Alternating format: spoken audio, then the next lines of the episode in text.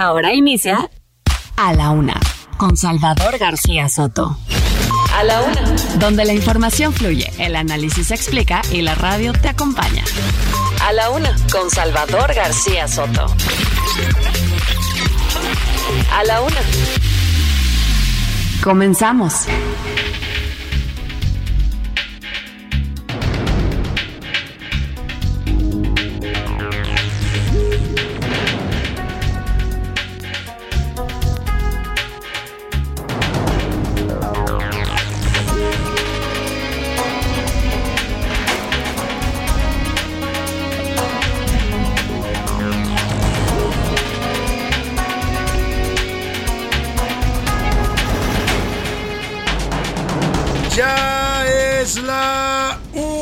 Tarde en punto en el centro de la República. Los saludamos con mucho gusto. Estamos iniciando a esta hora del mediodía a la una este espacio informativo que hacemos para usted todos los días. Usted lo sabe ya bien. A esta hora del día aquí estamos puntuales para informarle, para entretenerle y también para acompañarle en esta parte, en este momento justo de su día. En cualquier actividad que esté usted realizando en este mediodía del miércoles 19 de abril, lo saludamos afectuosamente. Estamos iniciando a la una. Yo soy Salvador García Soto y a nombre de todo este equipo de profesionales que me acompaña le doy la más cordial bienvenida. En las próximas dos horas le vamos a actualizar lo más importante, solo lo más importante del panorama informativo ocurrido en las últimas horas en la ciudad en el país y en el mundo. Vamos a tener temas importantes interesantes y saludamos con gusto a todas las frecuencias que nos sintonizan en este miércoles a la mitad de esta semana, ya empezando la última decena, a punto de empezar la última decena del mes de abril. Saludamos con gusto a toda la gente que nos escucha aquí en esta noble y leal Ciudad de México, en todo el Valle Metropolitano, a través de nuestra frecuencia principal 98.5 de FM, el Heraldo Radio. Desde aquí, desde los Insurgentes, la Avenida de los Insurgentes Sur 1271 a los rumbos de la colonia del Valle. Mandamos saludos y señal a toda la República. Saludamos con gusto a la gente que nos escucha en Monterrey, Nuevo León. Muchos saludos. También a Guadalajara, Jalisco. Saludamos con gusto a la comarca lagunera, allá en la confluencia de los estados de Durango y Coahuila. A Oaxaca, los saludamos también con gusto. Al istmo de Tehuantepec, también ahí en el estado de Oaxaca. A Tampico, Tamaulipas, allá en el Golfo, con toda su zona conurbada de Ciudad Madero y Altamira. A Tuxtla Gutiérrez, Chiapas, la capital chiapaneca, les mandamos también saludos afectuosos igual que a Chilpancingo Guerrero. También muchos saludos a los amigos guerrerenses y a Mérida, Yucatán, a todos los bochitos amigos allá del sureste mexicano, de la Ciudad Blanca, los saludamos. Igual que a la gente que nos escucha allende las fronteras de México, más allá del río Bravo, también suena la señal del Heraldo Radio. Saludamos con gusto a las ciudades de McAllen y de Bronzeville, así como a San Antonio y Huntsville en Texas, en el estado de Texas. Estas dos últimas nos escuchan a través de las frecuencias de Now Media Radio. Y también más arriba en el mapa y el territorio de los Estados Unidos Saludamos con gusto a la gente de Cedar Rapids, Iowa, de Independence, Iowa. Y ahí a un ladito de Iowa está el estado de Illinois. Y ahí saludamos con gusto a la gente de Airville, Chicago, a toda la gente de esta zona, de esta gran zona conurbada de la ciudad de Chicago. Oiga, hoy fue día de simulacro. ¿Cómo le fue? no se asustó usted, espero que haya estado enterado, porque hay gente que no, no se informa, no se entera y pues se han de haber pasado el susto de su vida porque sonaron las alarmas en punto de las 11 de la mañana en pues prácticamente toda la ciudad de México. Eh, hubieron ejercicios de simulacro en dependencias públicas. La jefa de gobierno, Claudia Sheinbaum, salió de su oficina como si hubiera sido un temblor real, abordó una motocicleta y se trasladó al C5, porque es el protocolo que se debe seguir. En los edificios privados también sacaron al personal a la calle, se estuvieron ahí un rato. Todo fue como si de verdad hubiera temblado. Afortunadamente no tembló. Cuando sí tembló, no sé si le tocó anoche, por ahí de las 11 pasadas de la noche, un temblor de 5.1 con epicentro en Tecpan Guerrero y la verdad que se sintió fuertecito, ¿eh? Yo estaba ya eh, pues acostado y la cama se empezó a mover como que qué está pasando, ¿no? mucha gente en algunas zonas de la ciudad la gente salió a la calle porque sí estuvo intenso el sismo de ayer por la noche. Dicho esto, vámonos a los temas que le tenemos preparados, deseando que este miércoles, esta mitad de semana vaya marchando bien para usted, que le vayan saliendo todos los objetivos, las metas, las tareas que tiene usted pendientes para estos días y para esta semana. Y si hay problemas, contratiempos, obstáculos que nunca faltan en el camino, ánimo, ánimo que nos queda todavía la mitad del día y también la mitad de la semana exactamente para resolver cualquier situación adversa. Hoy es Día Internacional de la Bicicleta y la música de A la Una va a estar destinada a este noble medio de transporte. Muchos lo están utilizando cada vez más en las ciudades. Aquí en la Ciudad de México ya es un medio de transporte, una opción para movilidad bastante utilizada por mucha gente, no tanta como debiéramos. Hay ciudades del mundo que prácticamente se mueven en bicicleta, ¿eh?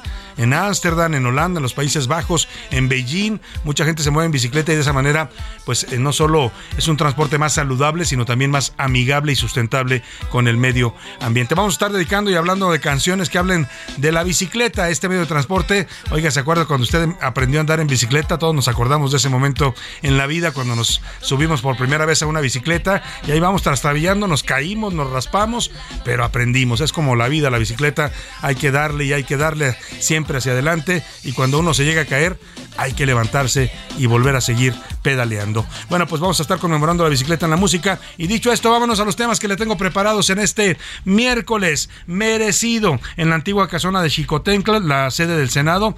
Eh, van, a, van a entregarle eh, justamente en unos minutos, ya comienza la ceremonia, a la medalla Belisario Domínguez, a la poeta y periodista Elena, a la escritora, perdóneme, no es poeta, es escritora y periodista Elena Poniatowska.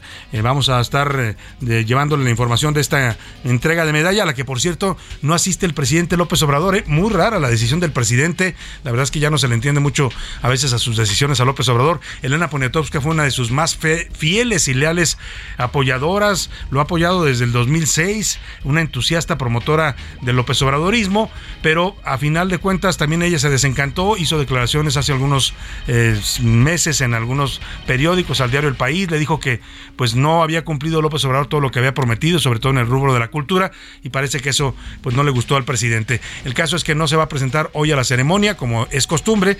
Dijo que no lo hacía porque, porque luego los de la oposición eran muy agresivos y muy duros, eh, muy duros con, con él, y que por eso no acudía, ¿no? Pues yo no sé si el presidente les tiene miedo a los de la oposición en el Senado, pero bueno, el caso es que no va a estar presente, ya le voy a tener todos los detalles. Y respuesta, después del el revés, duro revés que dio ayer la Suprema Corte de Justicia de la Nación al invalidar el traspaso de la Guardia Nacional a la Sedena, el presidente López Obrador adelantó que un mes antes de que termine su mandato en 2024, él dice que exactamente el primero de septiembre de 2024 va a enviar otra iniciativa, ahora sí de reforma constitucional.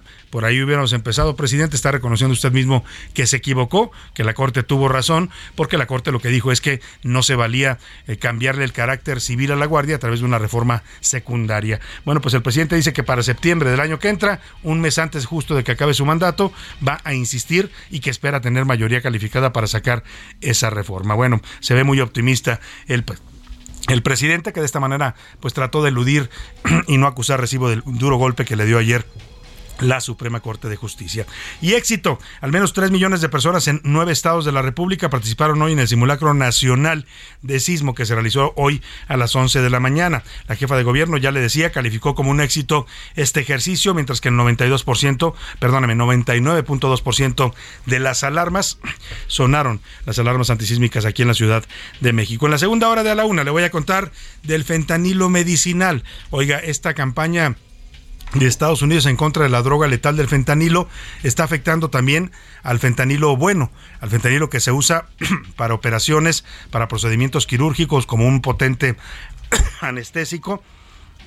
Bueno, pues está escaseando y eso está provocando dolor para muchos pacientes. Vamos a tener un reportaje especial que nos hizo José Luis Sánchez sobre este tema del fentanilo.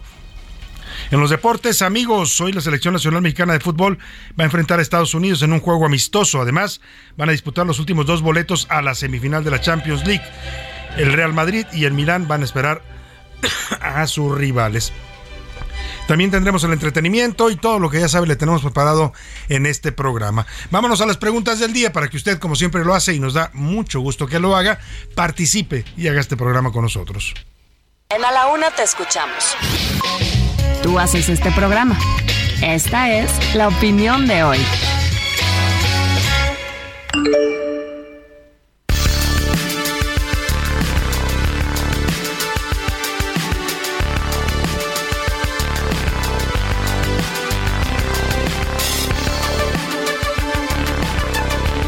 Y en los temas que le tengo preparados hoy, para que usted opine, comente debata con nosotros sobre los temas, los asuntos públicos de este país. El primero de ellos tiene que ver, pues tiene que ver con los viajes del general secretario de la Defensa que han causado mucha polémica. Ayer motivaron incluso una respuesta irada del presidente. Ayer no contestó al tema de qué opinaba de que el secretario viaje en aviones oficiales con su familia, que se los lleve a pasear por varias partes del mundo, evidentemente con cargo al erario según lo que reveló esta investigación de Mexicanos contra la Corrupción y del periodista Ignacio Rodríguez Reina, basada en documentos de Guacamaya Leaks. Bueno, pues el presidente ayer le, dio la vuelta como con esa vieja mm, vieja máxima de eh, aquel ratero que cuando lo van a atrapar grita al ladrón, al ladrón, ¿no? Bueno, así el presidente. Ayer en vez de responder a estas revelaciones periodísticas que hablan de un secretario de la Defensa que no está viviendo en la austeridad, republicana que pregona su jefe el presidente, pues lo que hizo fue decir, no, es que nos están espiando. Nos espía Estados Unidos, nos espía la DEA, nos espía el Pentágono, hoy lo ratifica y lanzó, ahora sí que aventó la piedra hasta Washington y no respondió a lo del general. Hoy le insisten algunos reporteros en la conferencia de prensa matutina, le dicen, bueno, ¿qué opina de los viajes? Porque no dijo nada. Y el presidente dice, pues que no ve problema, que cuál es el problema con que el general secretario viaje con su familia a veces en clase premier, a veces en aviones oficiales, les pagan todo, les ponen 20 soldados a que los cuiden durante el viaje. Dice que no ve ningún problema en esos viajes. Yo le quiero preguntar, ¿usted qué piensa? ¿Usted cree que esta, este hecho de que el general secretario de la Defensa ande viajando con lujos, con todo y la familia a costas del erario, eh, pues vaya de acuerdo con la austeridad que pregona el presidente López Obrador? No, la austeridad, la austeridad no es eh, para todos en su gobierno, como, como queda claro con esto. Sí se respeta la austeridad o de plano todo este discurso de la austeridad es pura demagogia del presidente. El segundo tema que le pongo sobre la mesa, ayer la Suprema Corte de Justicia le dio un fuerte revés al gobierno federal al echar atrás el traslado de la Guardia Nacional a la Secretaría de la Defensa. La decisión ha provocado críticas, duras críticas del presidente López Obrador y sus allegados, mientras que en la oposición expertos y académicos han aplaudido a los ministros que evitaron la militarización de la Guardia Nacional. ¿Usted cree que la decisión de la Corte fue? Le doy tres opciones para que me corresponda. Correcta, la Guardia Nacional es civil y así debe ser, así debe continuar equivocada, se requiere un mando militar para que la Guardia Nacional se consolide, o de plano lo que hizo la Corte fue frenar la militarización de la seguridad en este país, algo bastante delicado. Y hoy ya le decía, es Día Internacional de la Bicicleta, se conmemora en todo el mundo y bueno, se calcula que hay 4, mil millones de bicicletas rodando en el mundo. En México se estiman unos 10 millones de eh, medios de transporte de este tipo. En este día, usted le pregunto, qué tan a favor está de la bicicleta como una opción sustentable, como un transporte sustentable para moverse en su ciudad. Le doy tres opciones para que me responda. Totalmente a favor, es la opción más limpia y más sustentable. Estoy totalmente en contra, los ciclistas no respetan las reglas. O de plano, somos un país al que le falta mucha, mucha cultura ciclista. Dicho esto, le doy el teléfono para que nos mande sus mensajes y sus comentarios 5518 41 51 99. Ya sabe que nos puede contactar por mensajes de texto o de voz, eso lo define usted. Aquí lo que le garantizamos todo este equipo es que su opinión siempre será tomada en cuenta y siempre la escuchará usted al aire. Vámonos ahora sí al resumen de noticias para que para que esto, para que esto como el miércoles y la mitad de esta semana ya comenzó. Repunte. Durante 2022, la producción nacional de autopartes creció 14% respecto a 2021 al registrar un valor de 107.617 millones de dólares.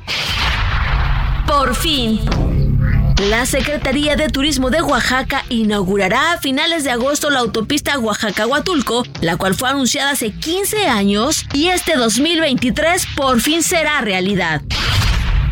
Buena lana. La empresa mexicana American Industries Group invertirá 142 millones de dólares en la construcción de un parque industrial en Chihuahua. Susto.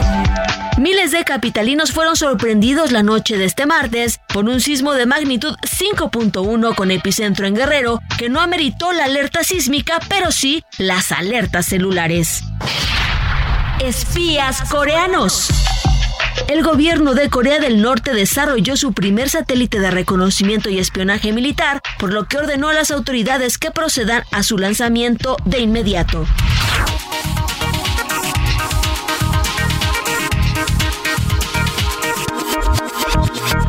Una de la tarde con 15 minutos y nos vamos a la información. Justamente en estos momentos, en el Senado de la República, se está llevando a cabo la ceremonia de entrega, una sesión solemne para entregar la medalla Belisario Domínguez. En esta ocasión, se la otorgaron a la periodista y escritora Elena Poniatowska.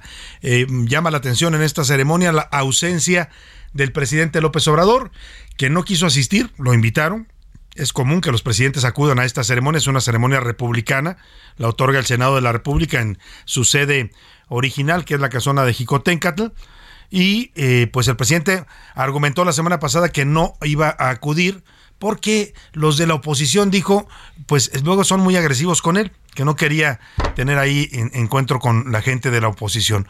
Vaya, un presidente que dice que es tan fuerte y tan popular y le tiene miedo a sus opositores pues eso es lo que se puede entender de la ausencia del presidente, porque él mismo está tuiteando en estos momentos que esta vez no se equivocó, me dijo en su cuenta de Twitter el presidente que esta vez no se equivocó el Senado al otorgar la medalla a Belisario Domínguez, reconociendo a Elena Poniatowska, que ha sido una de sus más eh, fervientes seguidoras, también se volvió un poco crítica ya en las últimas semanas, hizo declaraciones pues diciendo que estaba un poco desencantada de los hechos ya del gobierno de López Obrador. El caso es que el presidente no está presente, pero sí está el Pleno del Senado, los invitados especiales y por supuesto la homenajeada merecidamente Elenita Poniatowska. Vamos contigo, Misael Zavala, cuéntanos cuál es el ambiente en estos momentos ahí en la vieja casona de Jicotencatl. Buenas tardes. Muy buenas tardes, Salvador. Te saludo, saludo también a la auditoría. Efectivamente, pues hace unos minutos hizo arribo la escritora y periodista Elena Poniatowska Amor en esta antigua casona de Jicotencatl. Llegó acompañada de algunos senadores de la República, entre ellos el presidente de la Junta de Coordinación Política, Ricardo Monreal. Se dio tiempo eh, la escritora de tomarse algunas fotos en la entrada de la antigua casona. Después se dirigió ya directamente a, eh, pues, a reunirse en privado con algunos senadores de la República que le daban, que le dieron la bienvenida, el comité de bienvenida de este Senado de la República, que ahora pues muda eh, por esta sesión solemne sus eh, trabajos a esta antigua casona de Jicotencatl. Ya en unos minutos más estaría eh, pues arribando al recinto legislativo la escritora y periodista. En este sentido, pues se le cuestionó también a Elena Poniatowska de por qué eh, pues no estaría acompañándolo el no estaría acompañándole el presidente Andrés Manuel López Obrador. Ella se limitó a decir que le hizo una llamada telefónica donde la felicitó por recibir este galardón, el eh, máximo galardón que entrega el Senado de la República por la trayectoria y eh, pues todo el currículum que tiene ya Elena Poniatowska. en este sentido, pues ya estamos a la espera de que entre a este recinto, a estas eh, a estas curules y eh, pues también eh, llegue acompañada pues por el secretario de Gobernación, Adán Augusto López Hernández, quien estará en representación del presidente Andrés Manuel López Obrador. Muy bien, pues ya estaremos pendientes de los discursos, de los mensajes que se den, del color que nos contarás más al, más en, más al rato de, este, de esta ceremonia importante ahí en el Senado de la República, Misael. Así es, Salvador, en unos minutos más estaríamos en contacto, en comunicación. Muchas gracias, muchas gracias a Misael Zavala. Pues ahí está, ya llegó la homenajeada, el Nita Poniatowska. Le decía que el presidente dijo que no iba porque le daba, pues porque la oposición, así dijo, podía faltarle al respeto o humillarlo. Escuche cómo lo dijo, esto lo mencionó la semana pasada. No creo, porque este ya no voy a esos actos, porque hay muchas agresiones están, eh, hablábamos, ¿no? muy enojados nuestros adversarios. Entonces montan espectáculos, ¿no? Y tengo que cuidar la investidura presidencial. Bueno, pues eh, que el presidente no, no, puede defenderse o qué, ¿no? Suponiendo que hubiera algún tipo de expresión ante su presencia en este evento, pues que está manco, no se sabe defender o, o, le da miedo de plano. La semana pasada varias senadoras, sobre todo las panistas de las más aguerridas, Ochil Galvez, eh, Lili Telles, le estuvieron mandando mensajes al presidente para que eh, eh, asistiera, le dijeron no tenga miedo, presidente, venga al Senado, escuche cómo se lo decían. Pisoteó la investidura presidencial saludando a la mamá del Chapo Guzmán. Que no venga con tonterías el presidente. Le exijo al presidente que venga al Senado. Le exijo que se presente, que dé la cara, que no sea cobarde, pero le exijo que tenga pantalones y que venga al Senado de la República si es que es demócrata. Bueno, pues ahí está Lili Telles diciéndole esto al presidente. También la periodista Claudia Naya le mandó este mensaje. El presidente debe salir de la burbuja presidencial, respetarnos entre poderes sanamente. Pues invitadísimo el presidente al Senado de la República Jicotenca el próximo miércoles a compartir. Y también la panista Xochil Gálvez, que ya sabe que se pinta sola para este tipo de mensajes, así le dijo al presidente. El presidente, pues la verdad es que en el fondo es un saco. ¿Qué le podemos hacer? ¿Qué le vamos a hacer? Nada, nada que no hiciera Laida. Somos mujeres educadas, protestamos, pero podemos conducirnos con responsabilidad en la sesión. Yo le invitaría al presidente que se quite el miedo y que venga al Senado de la República. Y bueno, los morenistas defendieron esta decisión del presidente. Ya sabe que los morenistas defienden todo lo que haga el presidente, esté bien, esté mal o esté peor. Ellos dan maromas para justificar al presidente. Así lo dijo el eh, senador morenista Antares Vázquez. ¿Qué necesidad tiene el presidente de estar viniendo a un evento protocolario cuando las señoras no tienen límite alguno? Perdón, es la senadora Antares Vázquez. Bueno, pues ¿qué necesidad tiene el presidente? Pues sí, que se quede en su burbuja el presidente ahí protegido en Palacio Nacional, donde nadie le diga nada, lo increpe, donde todos le digan, sí, señor presidente. ¿Qué horas son las que usted diga, señor presidente? ¿De qué color es el cielo? Del que usted diga, señor presidente. En fin, el presidente no quiere eh, tener tratos con sus opositores y menos, menos que lo vayan a increpar. ¿Quién es Elena Poniatowska? Para los que no la conocen, una de las mm, grandes escritoras del último siglo en este país. Aquí le presento esta radiografía, esta biografía que nos hace Ricardo Romero.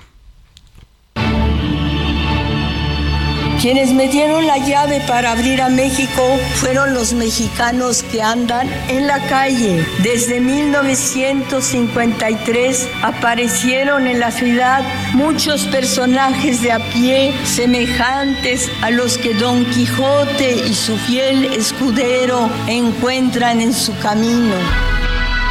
Elena Elizabeth Loa Amelie Paula Dolores Poniatowska Amor, mejor conocida como Elena Poniatowska, es una escritora, periodista, activista y heredera de una de las últimas familias reales de Polonia. Poniatowska nació en París, Francia, el 19 de mayo de 1932. Actualmente tiene 90 años. Tras el estallido de la Segunda Guerra Mundial, emigró con su familia a México en 1942. Años más tarde, en 1969, consiguió la nacionalidad mexicana.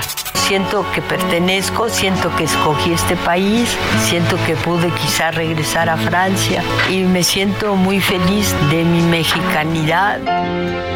Es una de las mujeres intelectuales más importantes de su tiempo. Ha publicado más de 30 obras entre cuentos, novelas y crónicas que le han valido vastos reconocimientos, como el Premio Nacional de Periodismo de México, otorgado en 1978 por sus entrevistas. Cabe señalar que fue la primera mujer en recibir este galardón.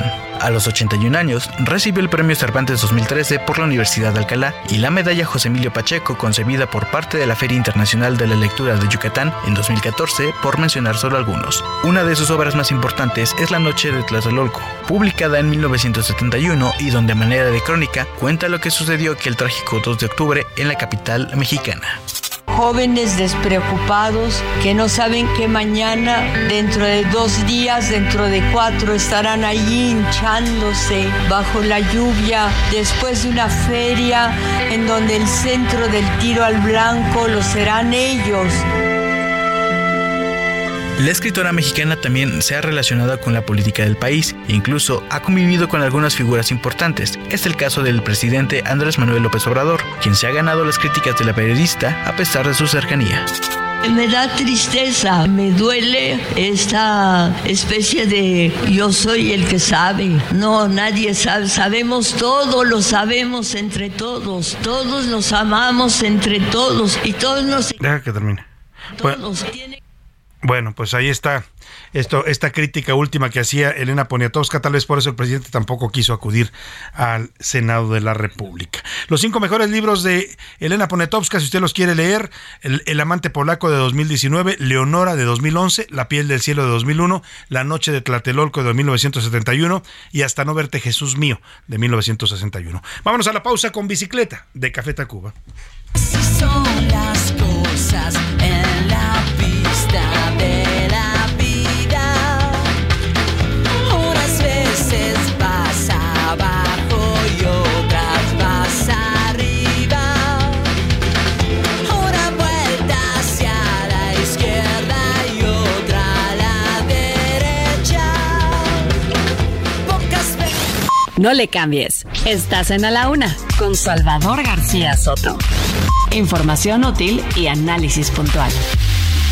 En un momento regresamos.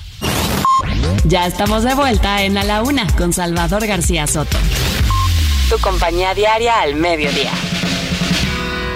La rima de Valdés. ¿O de Valdés la rima? Un sistema de salud mejor que el de Dinamarca. Esa es del peje la marca y es su máxima virtud.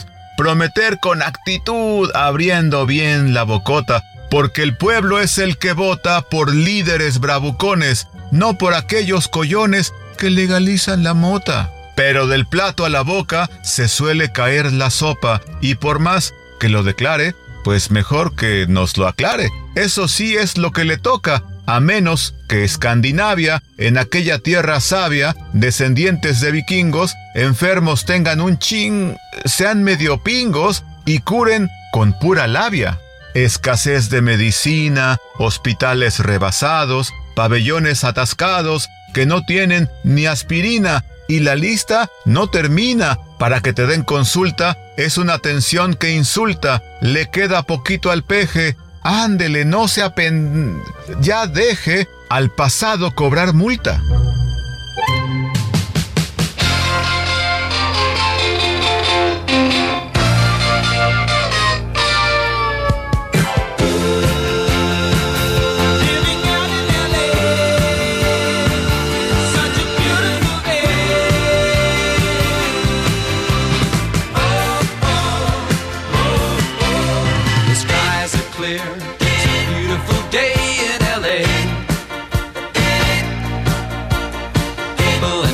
Motion, our wheels moving all kind of ways. Indoors, outdoors, in the sun, there are people everywhere having fun, fun, fun. And when the moon and stars come out at night, we'll know what to do when we turn out the light. Turn out the light, out the light. The freeways there are jammed with all kind of folks on their bikes. With asphalt surfers. They're all doing their lefts and their rights. Una de la tarde con 32 minutos. Esto que usted escucha de tan buen ritmo es una canción de los Beach Boys en 1979. Hicieron este homenaje a la bicicleta titulado It's a Beautiful Day. Este es un hermoso día y habla pues de cómo se puede transitar y disfrutar tan agradablemente del paisaje de un día soleado cuando uno va eh, moviéndose en su bicicleta. Eh, son los Beach Boys y así le cantan a la bicicleta en su día internacional.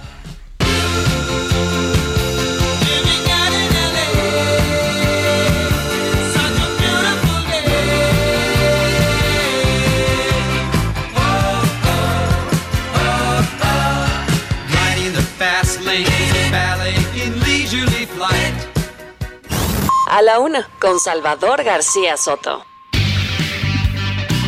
Una de la tarde con 33 minutos. Vamos a más información. Este miércoles, justo en estos momentos, se está iniciando una sesión en el Tribunal Electoral del Poder Judicial de la Federación en el que se está discutiendo si es legal o no la continuidad de Mario Delgado como eh, presidente nacional de Morena, de Mario Delgado y, y de su compañera de fórmula, Citlali Hernández, que es la secretaria general. Esto luego de que el Consejo Nacional de Morena aprobara un alargamiento de su periodo, del periodo para el que fueron electos, con el argumento de que pues va a coordinar las elecciones eh, de 2024, la selección de candidatos y el proceso interno de Morena para elegir al candidato presidencial. Eh, esto fue impugnado por algunos eh, partidos de oposición, incluso por algunos morenistas, y se está discutiendo en estos momentos por parte de los magistrados federales. El proyecto que se discute es de la magistrada Janino Talora y perfila invalidar la ampliación de periodo de Mario Delgado hasta que termine el proceso electoral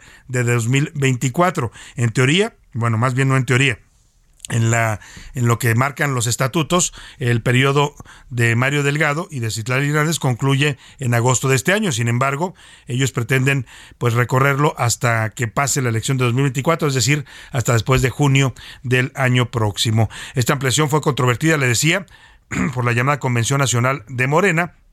Los propios morenistas la impugnaron, eh, que encabezan John Ackerman, eh, Irma eh, Sandoval, la exsecretaria Irma Heréndira Sandoval, la exsecretaria de la Función Pública. Ellos fueron los que impugnaron el alargamiento de esta presidencia de Mario Delgado. Y vamos hasta el tribunal para que nos cuente los detalles. Está ahí Misael Zavala que nos platica cómo está iniciando esta sesión en la que se podría invalidar o se podría ratificar este alargamiento del periodo de Mario Delgado y su dirigencia.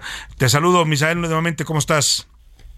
Buenas tardes, Salvador. Te saludo, saludo también al auditorio. Pues justo en punto de la una de la tarde arrancó ya esta sesión de la sala superior con el punto principal, pues de analizar la prórroga que sucedió de la dirigencia nacional de Mario Delgado hasta junio del 2024 y también de la secretaria general del partido político Morena, Citlali Hernández. Este proyecto pues lo elaboró la magistrada Yanino Talora Malagis, quien en estos momentos pues está dando todos los y cada uno de los argumentos por el cual pues estaría perfilando eh, que se invalide esta decisión del Congreso Nacional Morenista aprobado en septiembre del 2022, en la que pues eh, se avalaba que eh, Mario Delgado y también Citlali Hernández pues prorrogaban su mandato como presidente y secretaria general respectivamente del partido político Morena hasta el 2024, mientras pasan las elecciones presidenciales. La magistrada Yanino Talora indicó que Morena tiene restringida la reelección de su dirigencia nacional y que las modificaciones a los estatutos aprobados en el Congreso Nacional de septiembre de 2022 fue algo inconstitucional, ya que no se precisó en la convocatoria que se iba a poner a consideración la prórroga de estos dos eh, militantes de Morena como presidente y también como secretaria general. Pero ¿qué te parece si escuchamos cómo empezó esta disertación de Yanino Talora? Si bien la Constitución Federal no prohíbe la prórroga del mandato de una dirigencia partidista para un cierto periodo, lo cierto es que la necesidad de su previsión en las normas partidistas y la prudencia de su magnitud derivan de los principios democráticos del derecho electoral.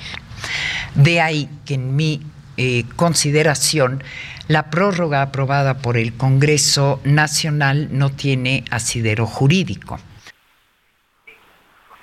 Salvador, y es que morenistas acudieron a este Tribunal Electoral del Poder Judicial de la Federación a impugnar esta prórroga que fue avalada en este Congreso Nacional, ya que argumentaron que afecta la militancia del partido político y también violenta el derecho a elecciones libres. En unos momentos más, Salvador, pues estaremos conociendo ya la votación de los magistrados. Debe de tener la mayoría, son siete magistrados, debe de tener una mayoría para ser avalada o también rechazada. Salvador. Pues ya vamos a estar pendientes de la decisión que tomen los magistrados de la Sala Superior del Tribunal Electoral del Poder Judicial de la Federación para ver si validan este alargamiento de mandato para Mario Delgado y Citlali Hernández o si deciden que es ilegal y lo cancelan. Vamos a estar muy pendientes. Te agradezco el reporte, Misael. Gracias, Salvador. Buena tarde. Oiga, y apar- hablando de asuntos morenistas, ayer eh, le platicamos que se desató tremenda pues polémica en el Senado de la República por el tema de los consejeros del INAI, los comisionados, pues son ahí que se les llama comisionados, que no han podido ser nombrados. La oposición encabezada por el PAN pedía que ya se convocara una sesión para nombrarlos, son faltan tres comisionados para que pueda operar el INAI.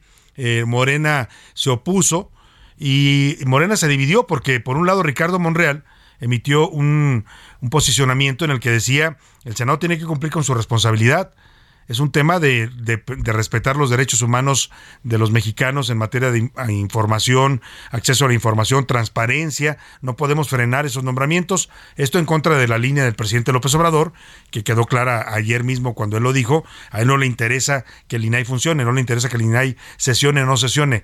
No quiere el INAI le parece inadecuado, le parece eh, eh, pues in- inservible. Lo dijo también por la noche en un tuit el secretario de Gobernación, Adán Augusto López, que es quien opera para el presidente estos asuntos en el Senado. Dijo que el, el INAI era un ente burocrático que no ha servido para nada para combatir la corrupción. Eso dice el secretario de Gobernación. En medio de todas esas diferencias, porque Morena se partió en dos en el Senado, ayer la jefa de gobierno, Claudia Sheinbaum, pues parece que metió también la cuchara ahí en este tema del INAI, porque a las 7 de la noche, justamente ayer, en el Hotel NH Collection, que se ubica ahí en el Zócalo de la Ciudad de México, Claudia Sheinbaum recibió a un grupo de senadores, la mayoría de ellos que son afines a su candidatura y a su movimiento, los platicó con ellos.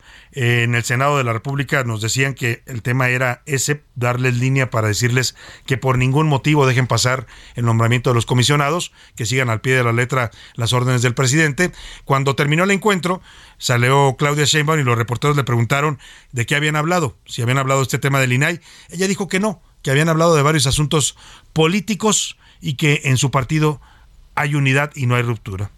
Temas sobre la ciudad, algunos temas que tenemos ahí pendientes. De los 2024. No, no ese tema, y sí algunos temas políticos, pero esencialmente la reunión era para hablar temas de la ciudad. Políticos como cuál? Unidad. Ellos salieron y dijeron que sí, que es un apoyo a usted. Sí, pues cada quien puede decir, hablamos de temas de la ciudad. En cuanto a la unidad, ¿qué se dijo? Que hay que tener unidad. ¿Y por qué entonces no vinieron otros legisladores? Ah, hay que preguntarle a ellos. ¿Usted los invitó? No, es una reunión sobre algunos temas de la ciudad. Algunos temas de la ciudad. Pues quién sabe cuáles temas serán de la ciudad. Lo que sí sabemos y lo confirmaron, nos lo confirman algunos de los senadores que estuvieron en esta reunión, es que se habló precisamente del tema del INAI y Claudia Sheinbaum, como siempre, hace todo lo que dice el presidente. Eh, Haga de cuenta que es una calca, una copia de López Obrador, pues dijo, les pidió a los senadores que la apoyan, y que son varios de la fracción, no sé cuántos llegaron a la reunión, pero por lo menos tiene el apoyo de unos 20 senadores de Morena, pues les dijo que había que mantenerse firmes en, eh, pues en esta decisión de no nombrar, no nombrar a los comisionados del INAI para que ese instituto pues ahí se, se quede inoperante, que es como está actualmente. Oiga, y hablando de de estos temas. Eh, ayer le informamos, le dimos en vivo y en directo la noticia del fallo de la Suprema Corte de Justicia de la Nación eh, que invalidó la transferencia de la Guardia Nacional al ámbito militar a la Secretaría de la Defensa en vez de que permanezca en la Secretaría de Seguridad en el ámbito civil. Bueno, esta polémica reforma que ordenó el presidente López Obrador, que aprobó la mayoría de Morena con algunos votos de la oposición, pues fue invalidada por la Corte, la consideraron inconstitucional ocho ministros, Norma Piña, Juan Luis González Alcántara, que fue el ponente en este caso, Margarita Ríos Farjat, Alfredo Gutiérrez Ortiz Mena, Luis María Aguilar Morales, Alberto Pérez Dayán, Jorge Mario Pardo Rebolledo y Javier Laínez Potisek.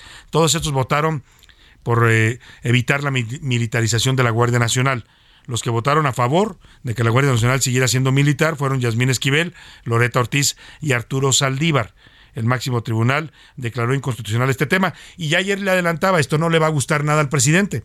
Por supuesto que no le gustó, hoy salió molesto, enojado con la decisión de la Suprema Corte y leyó un escrito en el que dijo que con excepción de estos tres ministros que lo apoyaron, sus incondicionales Yasmín Esquivel, la ministra plagiadora, Loreta Ortiz, la doctora que en todo vota a favor del gobierno, y pues el que fuera su amigo y casi su empleado, el expresidente de la Corte, Arturo Saldívar, que salvó esos tres, los otros ocho actuaron de manera facciosa y no con criterio jurídico, sino político. Dijo que actuaron al estilo de Felipe Calderón. Ya sabe, todo lo malo para el presidente López Obrador se remite a Felipe Calderón. Así lo dijo.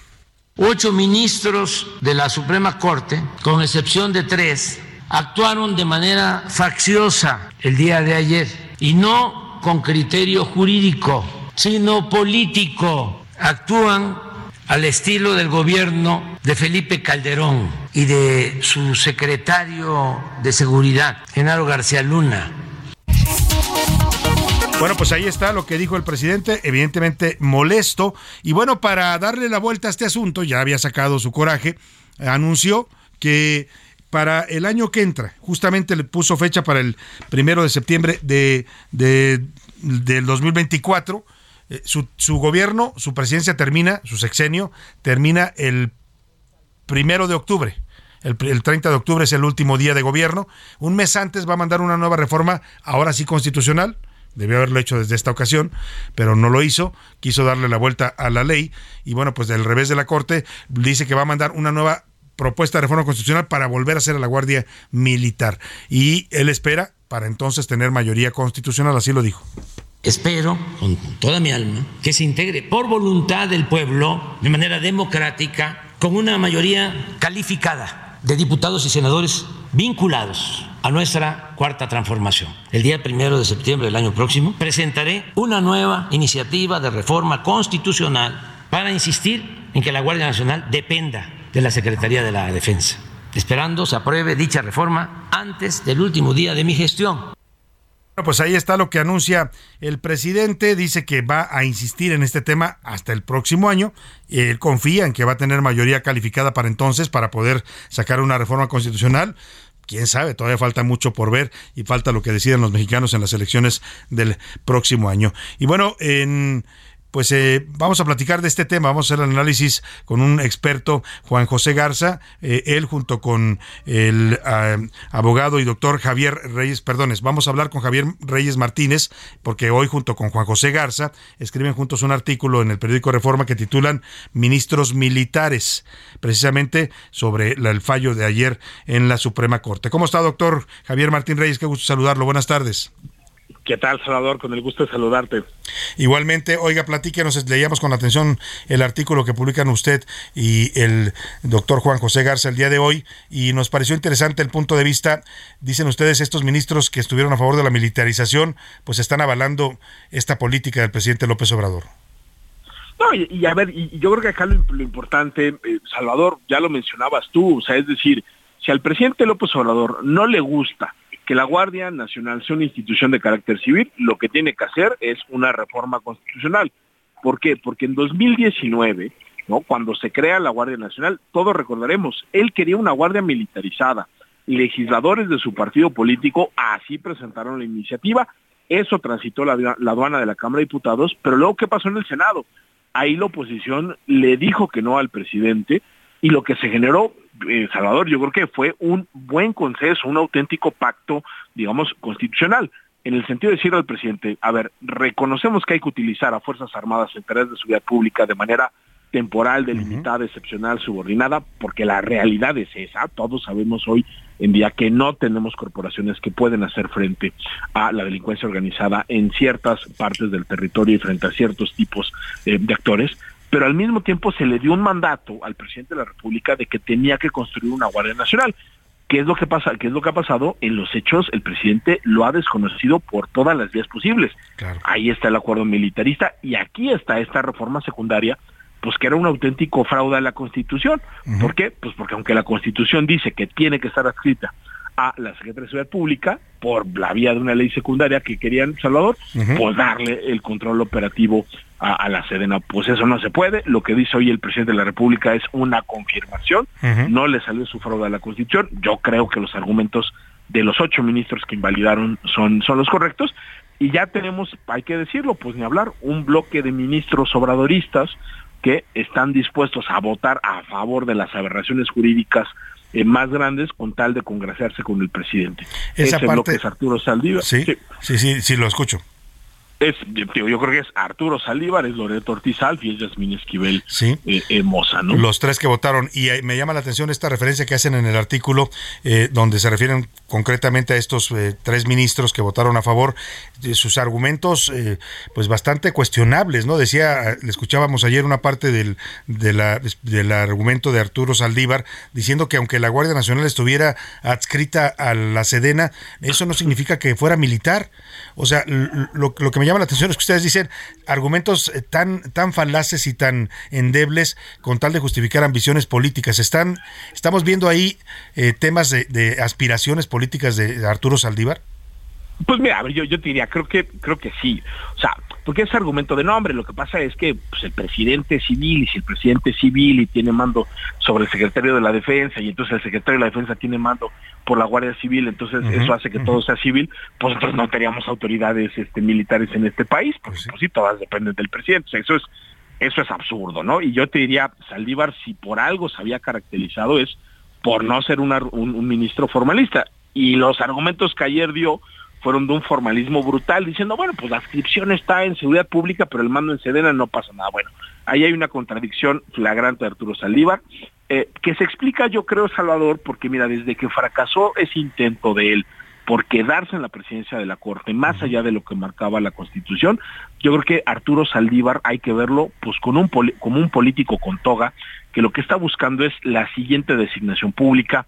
Creo que no es ninguna casualidad que el discurso del propio Saldívar se mimetice tanto con López Obrador y con las corcholatas, ¿no? En sus intervenciones escuchamos cosas del nivel de criticar incluso, imagínate, la política fallida de los sexenios pasados. Eh, no, no dijo su nombre, pero pues dos veces se refirió a García Luna diciendo no que el máximo mando ya había sido enjuiciado en Nueva York este por narcotráfico, que había infiltración, es decir, todos los argumentos que serían dignos de una conferencia matutina, de una mañanera del presidente López Obrador, los escuchamos en el Pleno de la Corte en voz de Arturo Salívar.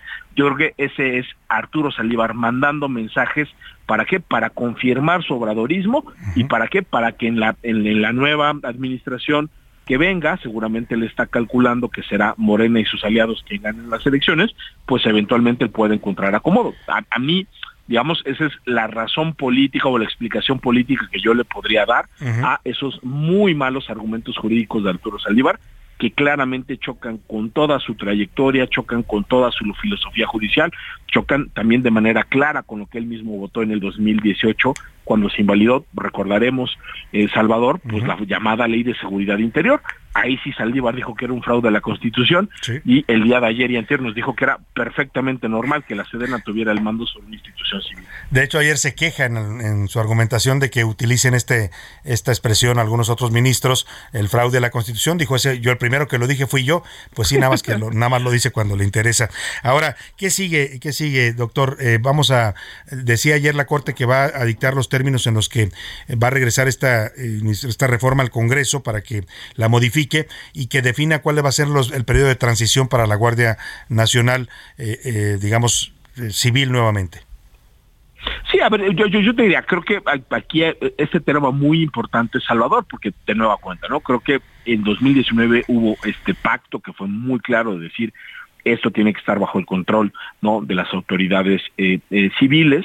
Eh, por supuesto esto no revierte totalmente el proceso de militarización, eso no quita que se pueda seguir utilizando a las Fuerzas Armadas en tareas de seguridad pública, ahí hay un transitorio, ¿no? Que constitucionalmente habilitó a las Fuerzas Armadas primero por cinco años, luego por nueve, todos recordaremos que se hizo una reforma constitucional en ese sentido, pero lo que sí tiene que ir regresando paulatinamente y que nunca se debe haber ido, pues es ese control administrativo y operativo. Y ahí va a haber una eh, responsabilidad clarísima de la todavía secretaria de Seguridad Pública de acatar esa sentencia eh, de la Corte, porque si no se empieza a dar esa transferencia, eh, Salvador, pues eso puede empezar a generar responsabilidades y eso puede empezar a generar problemas eh, en cuanto incluso la validez de los actos que tomen eventualmente eh, quienes integran la Guardia Nacional, ¿no? Ahora, ¿qué pasa con el actual mando de la Guardia Nacional? Es un militar, lo puso el ejército, David Córdoba Campos, y, la Corte dice expresamente, es el comisario general de la Guardia, dice expresamente que no debe ser nombrado el, el eh, director de la Guardia por el ejército. Sí, a ver, totalmente. Ahí, ahí digo, yo creo que lo que hay que ver es si se regulariza o no se regulariza esa eh, designación. Yo pensaría que, a ver, técnicamente podrían volver a repetir no la, eh, la, designación. Ahí hay, toda una discusión sobre si la cabeza puede ser o no ser.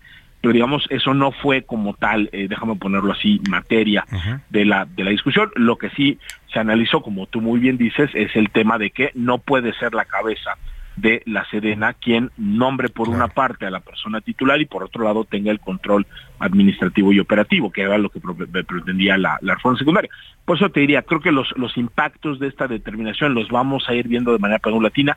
Yo creo que no supone, Salvador, eh, digamos, un cambio radical en el estado de, de cosas, pero sí es una sentencia muy clara de la Corte donde nos está diciendo que no va a permitir este tipo de fraudes a, a, la Constitución. Y de nuevo, si no le gusta al presidente, pues que reforme la Constitución.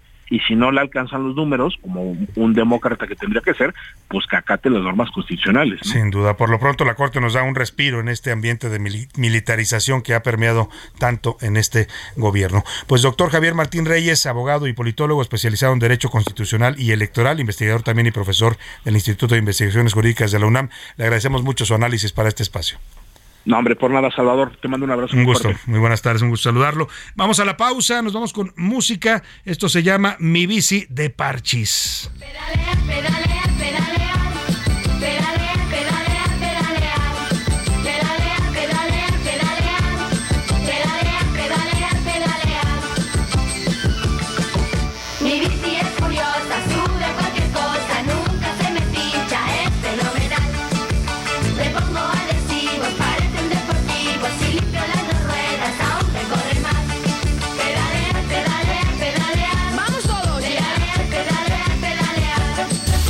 En un momento regresamos.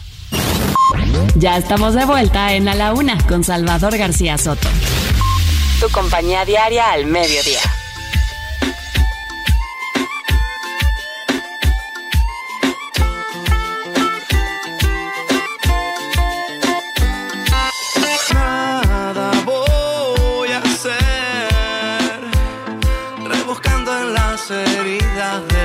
Nada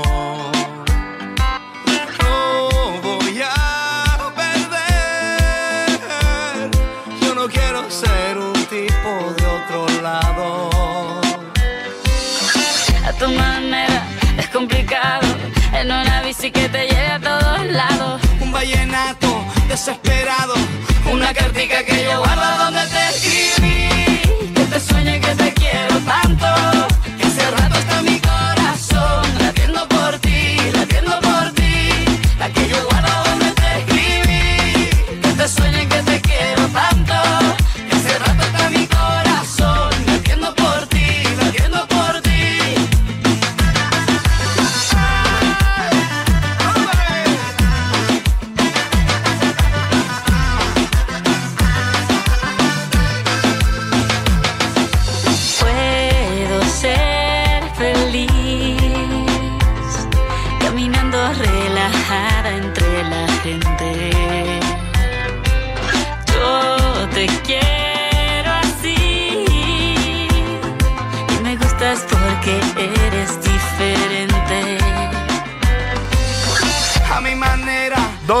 Tarde en punto en centro de la República y los saludamos con gusto. Estamos arrancando e iniciando a esta hora, la segunda hora de a la una y también ya la tarde de este miércoles 19 de abril. Lo hacemos al ritmo de la bicicleta de Carlos Vives y Shakira, esta canción de 2016.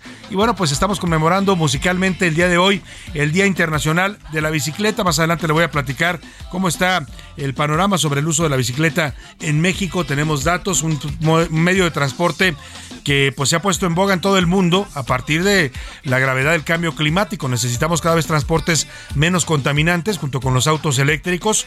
La, la bicicleta es una opción, eh, son el futuro pues para la movilidad en este planeta porque los automóviles de combustibles fósiles que todavía circulan en la mayor parte del mundo nos están literalmente asfixiando, nos están envenenando, nosotros mismos nos envenenamos con nuestras formas de movilidad. Así es que estamos conmemorando la bicicleta y tenemos mucho más para compartirle todavía en esta segunda hora de A la Una. Vamos a tener información importante. Le decía que el Día Mundial de la Bicicleta se estableció bueno, la- lo estableció la comunidad ciclista eh, como el Día Internacional, el de este, este 19 de abril. La ONU lo celebra y lo conmemora eh, para el 3 de junio, pero los ciclistas de todo el mundo decidieron que fuera hoy, 19 de abril, el día que se conmemora eh, y se promueve este medio de transporte, porque un día como hoy, pero de 1943, el científico Albert Hoffman, conocido como el padre del LSD, esta potente droga, realizaba en su laboratorio un autoexperimento con una sustancia para determinar sus efectos psicotrópicos,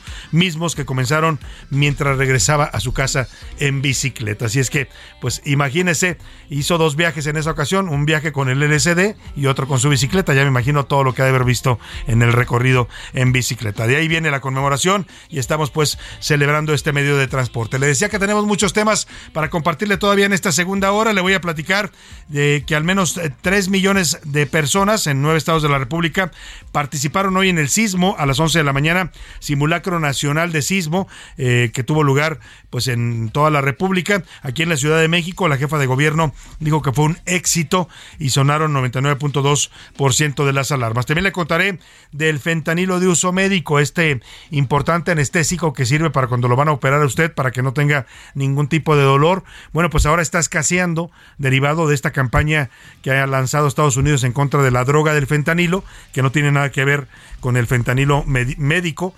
Bueno, utilizan los mismos precursores, pero el uso es totalmente distinto. Y bueno, en los hospitales está empezando a faltar este analgésico, lo cual está provocando severos problemas de dolor para muchos pacientes. Nos vamos a tener este reportaje que nos preparó José Luis Sánchez. Iremos también hasta la entrega de la medalla Belisario Domínguez que ya está ocurriendo. Vamos a escuchar los discursos y los mensajes que se han dado en este evento importante donde fue reconocida una de las grandes escritoras mexicanas de los últimos tiempos, Elena Poniatowska. Tenemos mucho más para compartirle todavía en esta segunda hora, pero como siempre a esta hora del programa lo más importante es escucharlo a usted, escuchar su voz, sus opiniones, sus puntos de vista, lo que usted tiene que decir sobre los distintos temas que le ponemos día a día sobre la mesa para comentar compartir y debatir. Y para eso ya está conmigo aquí en la cabina y les doy la bienvenida a Laura Mendiola. ¿Cómo estás, Laura?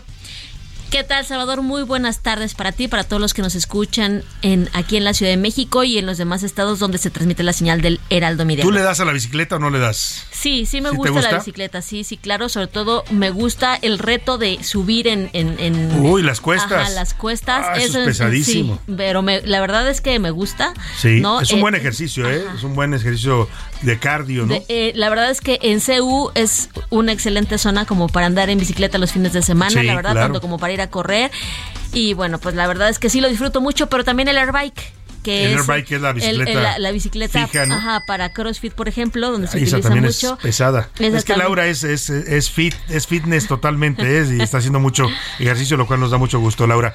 Bienvenido, José Luis Sánchez, ¿cómo andas? Salvador García Soto, ¿cómo estás, mi lado? Bonito miércoles, buena mitad de semana. Pues mire, nada más para, pues, para alimentar el optimismo, hay países como China, Bélgica, Suiza, Japón, Finlandia, Noruega, Suecia, Alemania, Dinamarca y Holanda, donde hay más bicicletas hoy que automóviles. Fíjate qué buen dato. Ya están utilizando más la Ojalá algún día podamos decir eso en México, ¿no? no, en México tenemos increíble. cantidad de automóviles todavía, ¿no? El tráfico es impresionante aquí en la Ciudad de México. En Guadalajara acabo de estar allá hace unos días. El tráfico está también cada vez más, más fuerte porque hay cada vez más autos, ¿no? Lo cual altera no solo la movilidad, sino el clima, el calor. Lo cierto es que cuando yo, por ejemplo, eh, me he llegado a ir al gimnasio en bicicleta, no, de verdad en las mañanas sí es como un acto de heroísmo Sí, es- porque... es un acto eh, extremo, ¿no? Sí, porque de verdad es que los coches co- con, tal de con tal de, de, de, de, de- de llegar rápido a Sí, donde tengan que llegar, se te meten al Sí. carril confinado y entonces de verdad es que sí uno y, y no no no no hay manera como de decirle oye espérate porque pasan hechos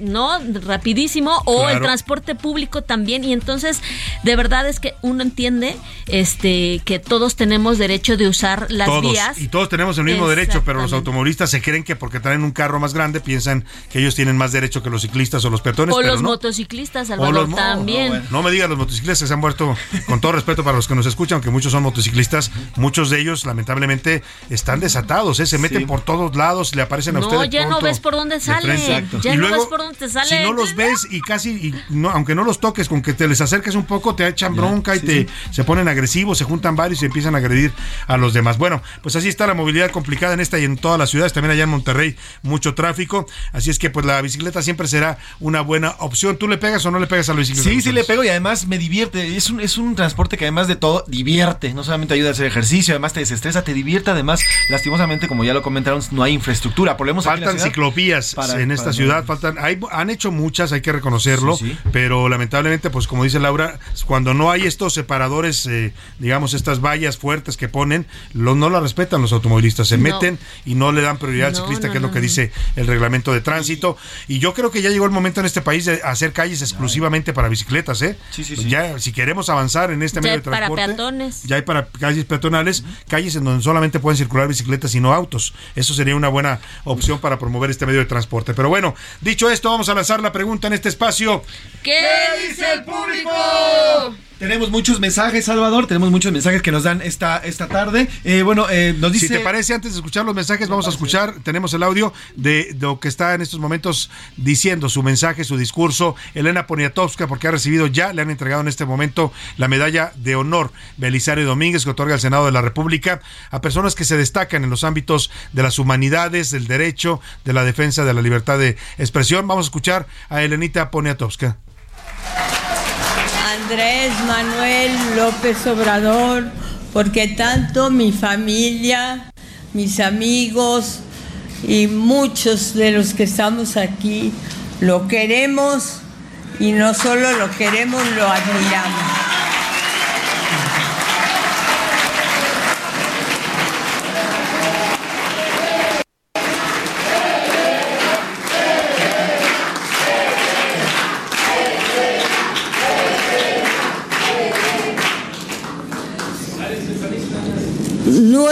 Mujeres recibieron la medalla Belisario Domínguez, Rosaura Zapata, este, en 1954, María Teresa Montoya, ocho años más tarde, en 1962, y al año siguiente to- le tocó a la impresora María Hernández Zarco, quien ayudó a derrocar a Huerta.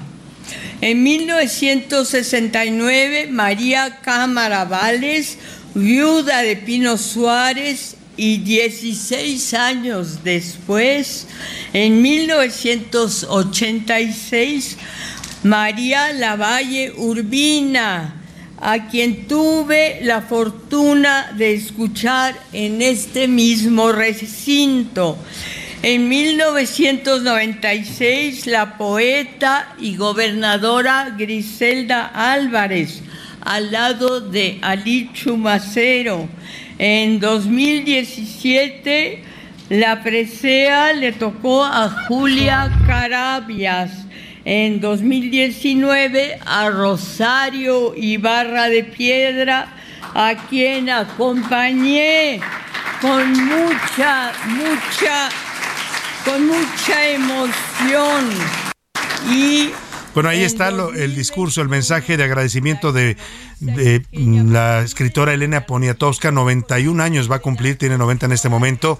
Eh, está hablando desde la, lo que era antes la tribuna del Senado y ha pues ha comenzado su discurso eh, saludando al presidente López Obrador, ha dicho a quien queremos, no solo yo, mi familia, sino todos muchos de los que estamos aquí.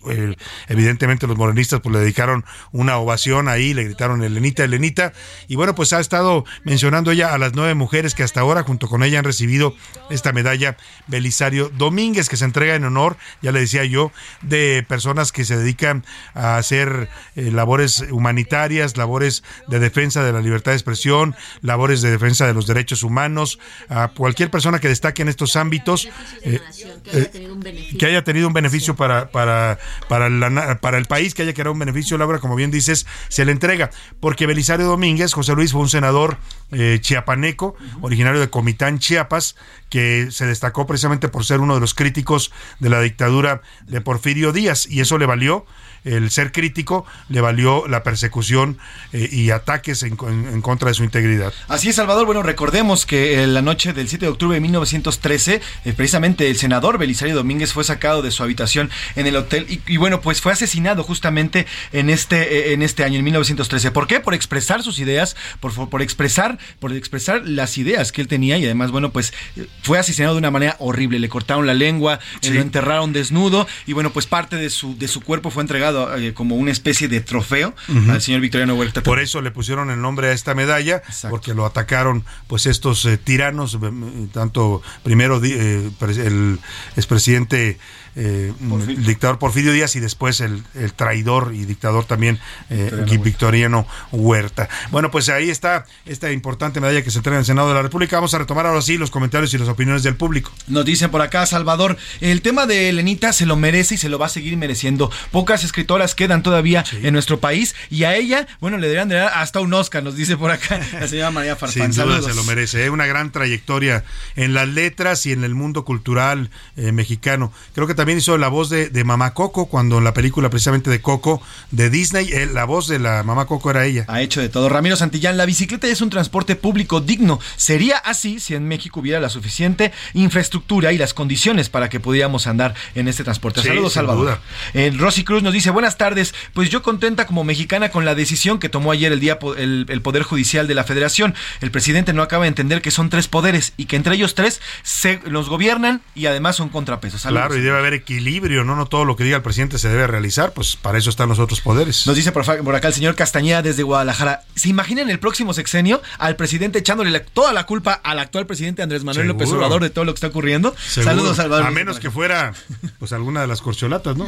Y quién sabe, ¿eh? tengo mis dudas de algunos que vayan a ser tan, tan leales, pero sin duda sí, como él critica hoy a los anteriores a él lo van a criticar y lo van a destrozar en su momento. Señora Rosa nos dice, no sé por qué, pero el presidente López Obrador siempre está a favor de aquellos que le lamen las botas. Solamente aquellos que le dicen que sí a todo, entonces el presidente está a favor de ellos. Saludos, Salvador. Pues nos sí, no le gusta la crítica en ningún sentido. César Moreno nos dice algo de humor por ser el día de la bicicleta. Acuérdense que también decíamos antes cuando éramos chavos, tu abuela en bicicleta. tu abuelita en bicicleta, sí, claro, era un dicho muy, muy popular. Julio nos dice, Salvador, los viajes del general y de todos los políticos de la 4T y todos aquellos que reciban un salario de, eh, de, de nuestro dinero de los impuestos, tienen que dar cuentas, tienen que rendir cuentas y eso es lo que tiene que hacerse. No a, puede a ver si tienes por ahí el audio donde el presidente dice cuál es el problema. Cuando le pregunte, le insiste a la reportera sobre qué opina de estos viajes lujosos que realizó el general con su familia, dice que cuál es el problema. Escuchemos preguntarle si también atribuiría a ellos esta, eh, esta publicación de los viajes del secretario de la Defensa. Sí, es parte de lo mismo. Esa es información de la DEA o de cualquier otra agencia. Sí, segurísimo. ¿Cómo hackearon este, el sistema de información de la Secretaría de la Defensa? Sí, eso es Claudio X González con ella. No sé tampoco. No, yo, yo creo que dicen que estuvo 15 días, ¿no? Nunca ha estado. Ya no salió esa parte. O sea, a ver, o sea que yo sepa. Ah, su familia a lo mejor sí. Sí, a lo mejor es su familia sí. ¿Y qué? ¿Cuál es el problema? ¿Cuál es el problema? Pregunta el presidente cuando está documentado que viajaron en aviones oficiales que llevan soldados del ejército de acompañantes, como haga de cuenta como una especie de, de ballets que los están siguiendo para todos lados, los cuidan. Cuando se ha documentado, pues que se pagan con, con, con, costo al erario, Laura, los viajes. Y el presidente dice, ¿cuál es el problema? ¿Y qué tiene?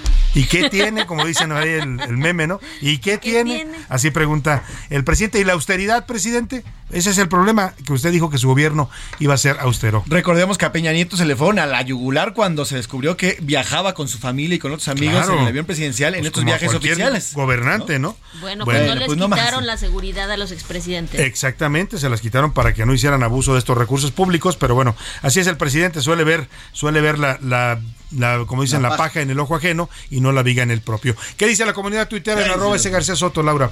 Salvador, sobre usted, ¿qué tan a favor está de la bicicleta como una opción sustentable para moverse? El 44% está a favor por considerar una opción más limpia, el 14% está en contra porque así como le decíamos, acusan a los conductores de bicicletas de que no respetan las sí. vías que les corresponden y el 43% que hay una falta de cultura ciclista. Pues sí, la verdad que hay mucha falta de cultura ciclista. ¿Y usted qué cree que la decisión de la Corte fue respecto a la decisión sobre la Guardia Nacional? El 68% que fue una buena decisión, la Guardia Nacional es civil, el 8% estuvo mal, la Guardia Nacional debe ser militar, es lo que consideran, y el 25% que se frenó la militarización. Nuestra tercera pregunta, ¿usted cree que la austeridad que presume el presidente se respeta? 39% dice que no, que menos para su gobierno. El 3% sí, que sí se respeta y el 59% nos dice que todo es demagogia de López Obrador. Pues sí, así se puede entender si uno escucha ese tipo de expresiones del presidente que no condena ni le parecen mal que el secretario viaje en aviones oficiales, ¿no? Por todo el mundo con su familia, pues si le parece eso bien, entonces quiere decir que la austeridad es puro cuento. ¿Qué más mensajes tenemos, José Luis? Saludos, saludos. a José García, le mandamos saludos también porque a no? la comarca, Gracias, hasta la saludos. comarca, Lagunera mandamos. Saludos a Salvador también, saludos, te mandan saludos tocayos, te dicen Salvador Moral desde Tampico, Tamaulipas. Muchos también, saludos, saludos, al bello Tampico. Saludos al bello Tampico, también saludos a la señora Rosa María Calderón, saludos también por allá, eh, saludos también a la señora Olga Olga García, también saludos por allá, saludos también hasta hasta Tampico también al señor César saludos también. Ah, hasta Chihuahua, nos escriben desde Chihuahua. El señor saludos Julio Rodríguez. A Chihuahua. Saludos a Chihuahua también. Y arriba Chihuahua, y el que no lo crea, que vea el mapa. El mapa. Rodolfo García nos dice: Salvador, buena tarde. Sobre el tema de la bicicleta, lamentablemente aquí en la Ciudad de México no se puede más que para pasear, porque uno para ir a trabajar o para hacer otra actividad, imagínate, no se puede. Pues mire, mucha gente sí la utiliza, ¿eh? Para ir a trabajar ya, sobre todo, eh, pues eh, los más jóvenes. Yo veo muchos jóvenes en, en estas zonas de la Condesa, en Reforma, con las ecobicis que se mueven en esas. O se trasladan en transporte transporte hasta algún punto y ya a partir de ahí se mueven en bicicleta, que son opciones que también son válidas. Las opciones para trabajar también son estos servicios de, de, de comida. ¿no? Claro, Es también. y también trabajan y, y, y aunque Muchos no de ellos en respetan bicicleta. mucho las Sí, porque andan no, que no corriendo. lo respetan, andan entre los coches, Oye, pero bueno, también. me acordé ahora que decía de los dichos de la bicicleta, de- había uno también que, que decían que si mi abuela hubiera tenido ruedas, hubiera sido bicicleta. Bicicleta. Y Pero sí, bueno. tal cual. Saludos también a la señora María. En fin, tenemos muchos más mensajes, Salvador. Bueno, saludos y gracias a todos los que se comunicaron con nosotros. Seguiremos leyendo con atención siempre sus mensajes. Eh, vamos rápidamente a este reportaje que nos preparó José Luis Sánchez sobre hay una crisis en este momento en los hospitales de todo tipo, públicos y privados, porque está escaseando el fentanilo. El fentanilo es un anestésico muy potente que se utiliza para cirugías, sobre todo cirugías prolongadas o largas.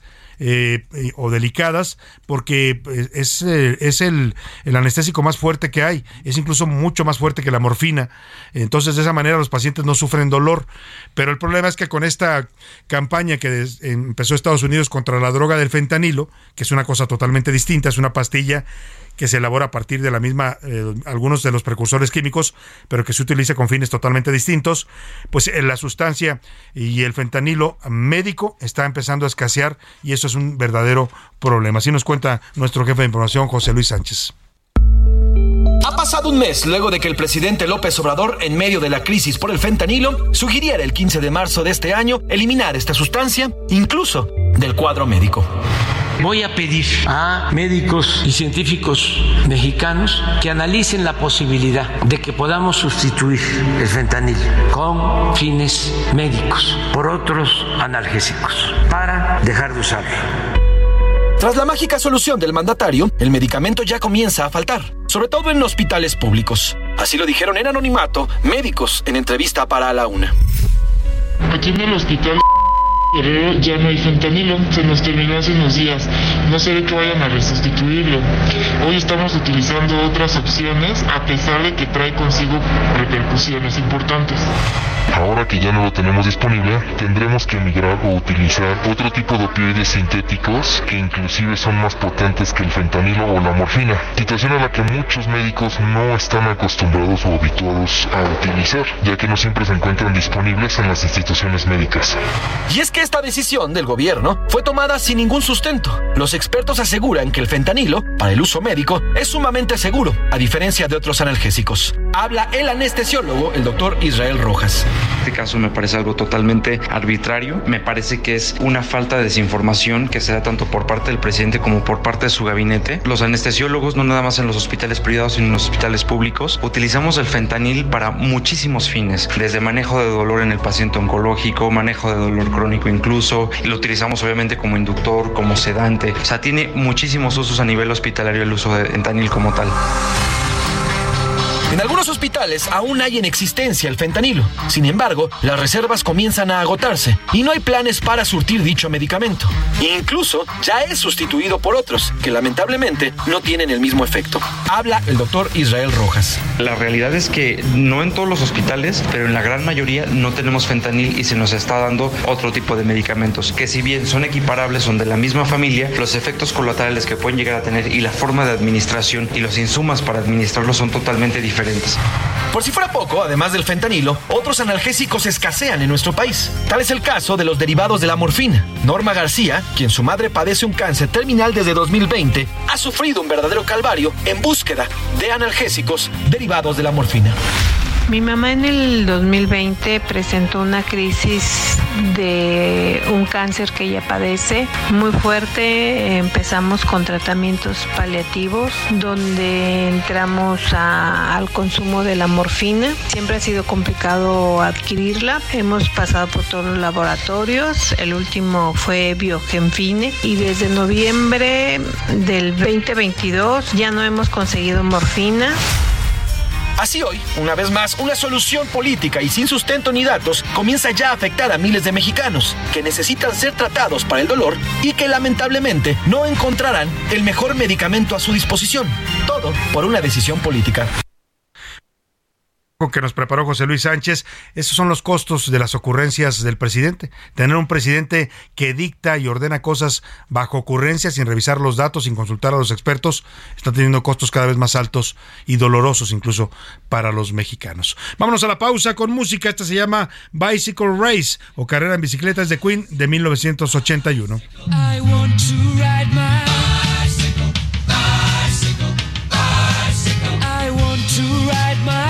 I want to ride my bike. I want to ride my bicycle. I want to ride it where I like. You say black, I say white. You say bar, I say bite. You say shark, I say man. No le cambies. Estás en A la Una con Salvador García Soto. Información útil y análisis puntual. En un momento regresamos. Ya estamos de vuelta en A la Una con Salvador García Soto. Tu compañía diaria al mediodía. Andando tirando el rollo por el centro de la ciudad. Echándome un taco de ojo mirando al frente y para atrás. Un lindo par de muñecas de repente me fui a encontrar. En bicicletas las sacó a pasear. Qué cuadro, qué asiento, qué cosa tan especial. Qué forro de cuero, qué bicicletas me fui a encontrar. Qué cuadro, qué asiento, qué cosa tan especial. Qué forro de cuero, qué bicicletas me fui a encontrar. Me gusta esa bicicleta, la quisiera yo calar. Mete las velocidades, la quisiera pedalear. No me tenga desconfianza, no se la voy a robar. No más una pedaleada, luego se la vuelvo a traer. Dos de la tarde con 31 minutos al ritmo de la cumbia de los caminantes. Esta canción de 1994. Estamos regresando con las bicicletas, así se llama la canción de los caminantes. Este grupo tan popular en aquellos años, muy popular, ¿eh? tuvo muchos éxitos en la música popular. Y bueno, pues aquí le cantan a las bicicletas. Escuchamos un poco más y seguimos, seguimos con más para usted aquí en A la Una. Yo invito a todos mis cuates que tengan ganas de pedalear. Unas bicicletas que aquí en el barrio no hay nada igual. A la Una con Salvador García Soto. El ojo público. En A la Una tenemos la visión de los temas que te interesan en voz de personajes de la academia, la política y la sociedad. Hoy escuchamos a José Narro Robles en Un México Nuevo. El ojo público. ¿Qué tal? Muy buenas tardes tengan ustedes. En muchas oportunidades me he referido en este espacio a la grandeza y magnitud de nuestro país. Lo he hecho con la convicción de que sobran los datos y los argumentos para sustentar el dicho. Una nación como la nuestra, con 130 millones de habitantes, con un capital natural y una economía importantes en el escenario internacional, con una cultura milenaria, con instituciones multicentenarias, identidad, valores y símbolos que nos articulan, está llamada a tener mejor suerte y condiciones distintas a las que nos acompañan. Imposible dejar de mencionar algunos de nuestros problemas seculares, entre otros la pobreza y la desigualdad, el desapego al Estado de Derecho y sus terribles consecuencias, la injusticia, la inseguridad, la corrupción y la impunidad, la falta de escolaridad y la muerte prevenible. Es tiempo de decir ya basta y plantear las soluciones que requieren la participación comprometida de la sociedad. Una de las distinciones de los países reside en la conformación de regímenes con formas de gobierno democráticas, con instituciones fuertes, con división de poderes y mecanismos que equilibran la actuación de los distintos agentes del Estado Nacional. Por eso hay que celebrar la decisión de la Suprema Corte de Justicia de regresar a las autoridades civiles de seguridad pública el manejo de la Guardia Nacional. Se trata de cumplir con el mandato de la Constitución y permitir que cada instancia cumpla con sus responsabilidades. Hay razones para celebrar la actuación de la mayoría de los ministros. para ganar optimismo y retomar el camino de la decencia pública de los servidores de la justicia. Espero que esta sea una señal de que el máximo tribunal seguirá vigilando el debido cumplimiento de las reglas en todas las áreas de la vida colectiva, incluida la de las reglas electorales. La Corte puede mandar mensajes de aliento y de certeza. Cuando apenas faltan poco más de cuatro meses para que dé inicio el proceso electoral del próximo año, cuando estamos a poco más de un año para que acudamos a la cita con las urnas y cuando queda menos de un año y medio a este gobierno, la decisión de la Corte es una bocanada de aire fresco. Nos encontramos dentro de dos semanas. A la una, con Salvador García Soto. Una bocanada de aire fresco, decía el doctor José Narro Robles en su México Nuevo aquí en A la Una pues este fallo de la Suprema Corte que muchos están celebrando, por supuesto no todos, el presidente López Obrador y muchos de sus simpatizantes y seguidores no les gustó el fallo. La realidad es que, pues sí, es un, yo decía hace rato, un respiro en medio de este clima creciente de militarización, de darle tanto poder y tanto dinero al ejército, que lo, lo que ha hecho el presidente López Obrador, pues la verdad que sí, se siente como un respiro, que la Guardia Nacional siga siendo civil y que no se militarice como pretendía el presidente López Obrador. Dejamos ahí el tema y vámonos al simulacro de sismo. Hoy por la mañana se llevó a cabo a las 11 justamente. No sé si a usted le tocó eh, participar. La gente que estaba en oficinas, en, espacios de trabajo, la mayoría salieron a las calles aquí en la Ciudad de México para pues eh, hacer este simulacro de sismo. Sonaron las alertas sísmicas. El simulacro se basó en un sismo de 7.5 con epicentro entre Puebla y Veracruz. El 99.2% de las alarmas sísmicas sonaron, funcionaron, según el reporte del gobierno de la ciudad. La jefa de gobierno dijo que fue un éxito. Vamos a escuchar cómo anunció la jefa de gobierno el balance de este simulacro nacional de sismo aquí en la capital de la República. El simulacro tuvo como objetivo reforzar y mejorar acciones preventivas de comunicación y respuesta del Gobierno de la Ciudad de México, por supuesto con la coordinación de las distintas entidades del Gobierno de México y se activó el protocolo de forma exitosa. Dado lo anterior, sobre todo y lo más importante, agradecemos y felicitamos a los habitantes de la ciudad que participaron solidariamente en este esfuerzo. Podemos calificar como un esfuerzo exitoso. Bueno, pues sí, la verdad es que mucha gente participó, estuvo atenta a las indicaciones de, los eh, eh, encargados de protección civil. En cada lugar hay, usted sabe por ley, cada edificio de trabajo, cada local comercial debe tener un, eh, protocolo de, de, desalojo en caso de sismo y se activaron estos protocolos. Vamos a escuchar esto que nos preparó Javier Ruiz sobre cómo participó la gente aquí en la Ciudad de México en este simulacro. Hola Salvador, ¿qué tal? saludo con gusto, excelente tarde. Y efectivamente Salvador, a las 11 en punto sonaron las alertas sísmicas en gran parte del país, esto como simulacro 2023. En la Ciudad de México, comentarte que fue exactamente a las 11 de la mañana cuando personal del Poder Judicial de la Ciudad de México comenzó a evacuar los edificios que se encuentran en la avenida Niños Héroes y la calle de Doctor Lisiaga y Doctor La Vista. Al menos 2.000 personas fueron evacuadas en todo este perímetro. Es muy importante por la seguridad de uno le ayudan para checar los protocolos. Así es, muy bien. ¿Cómo ha habido hoy eh, el actuar de sus compañeros? Mejor organización. Salvador, pues después de casi 46 minutos que duró pues este simulacro, poco a poco las personas regresaron a sus labores de trabajo. Eh, por supuesto, la mayoría de ellos, pues de acuerdo a que continúan pues con estos tipos de ejercicios para en caso de que sea algo real, pues se pueda llevar de manera pues adecuada y ordenada. Que de momento, Salvador, es el reporte que tenemos. Bueno, pues gracias Javier. También en Guadalajara la gente participó en este simulacro. Vamos contigo, Mayari Mariscal. Te saludo allá en la Perla Tapatía. Jalisco se sumó a este ejercicio de macrosimulacro nacional en punto de las 11 horas. Las unidades internas de protección civil se dispusieron a informar a quienes estaban al interior de los edificios, tanto públicos como privados, escuelas y también algunas industrias que participaron en este ejercicio preventivo. Algunas fallas que se reportan es que bajaron incluso en grupos o esperando a quienes son afines también con alimentos y el promedio de desalojo de los edificios fue de cuatro minutos. Esa es la información desde Guadalajara. Muy buen día para todos. Bueno, pues gracias Mayeli Mariscal, pues así participaron en Guadalajara, también en Oaxaca, la gente cooperó y participó en este simulacro de sismo. Vamos contigo, Karina García, allá en la capital oaxaqueña. Buenas tardes.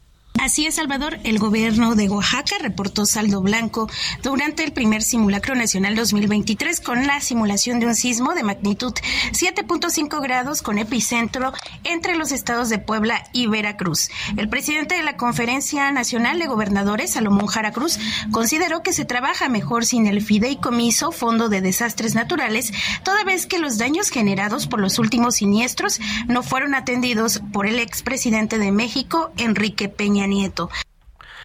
Ahí está, así se vivió el simulacro de sismo. Lo que no fue simulacro y fue real fue el sismo que se sintió anoche acá en la capital de la República. Un sismo de 5.1. En algunas zonas de la ciudad no fue perceptible, en otras se sintió muy fuerte. Hubo gente que salió eh, a la, en, pues en plena noche, era pasaba de las 11 de la noche cuando ocurrió este, este sismo y la gente empezó pues a salir a las calles asustada, muchos de ellos ya incluso en pijamas. Fue de 5.1, tuvo epicentro en Tecpan de Galeana, allá en el estado de Guerrero, y afortunadamente Protección Civil eh, eh, informó que no hubo afectaciones mayores aquí en la Ciudad de México, tampoco se activó la alerta sísmica, pero sí se evacuaron algunos inmuebles.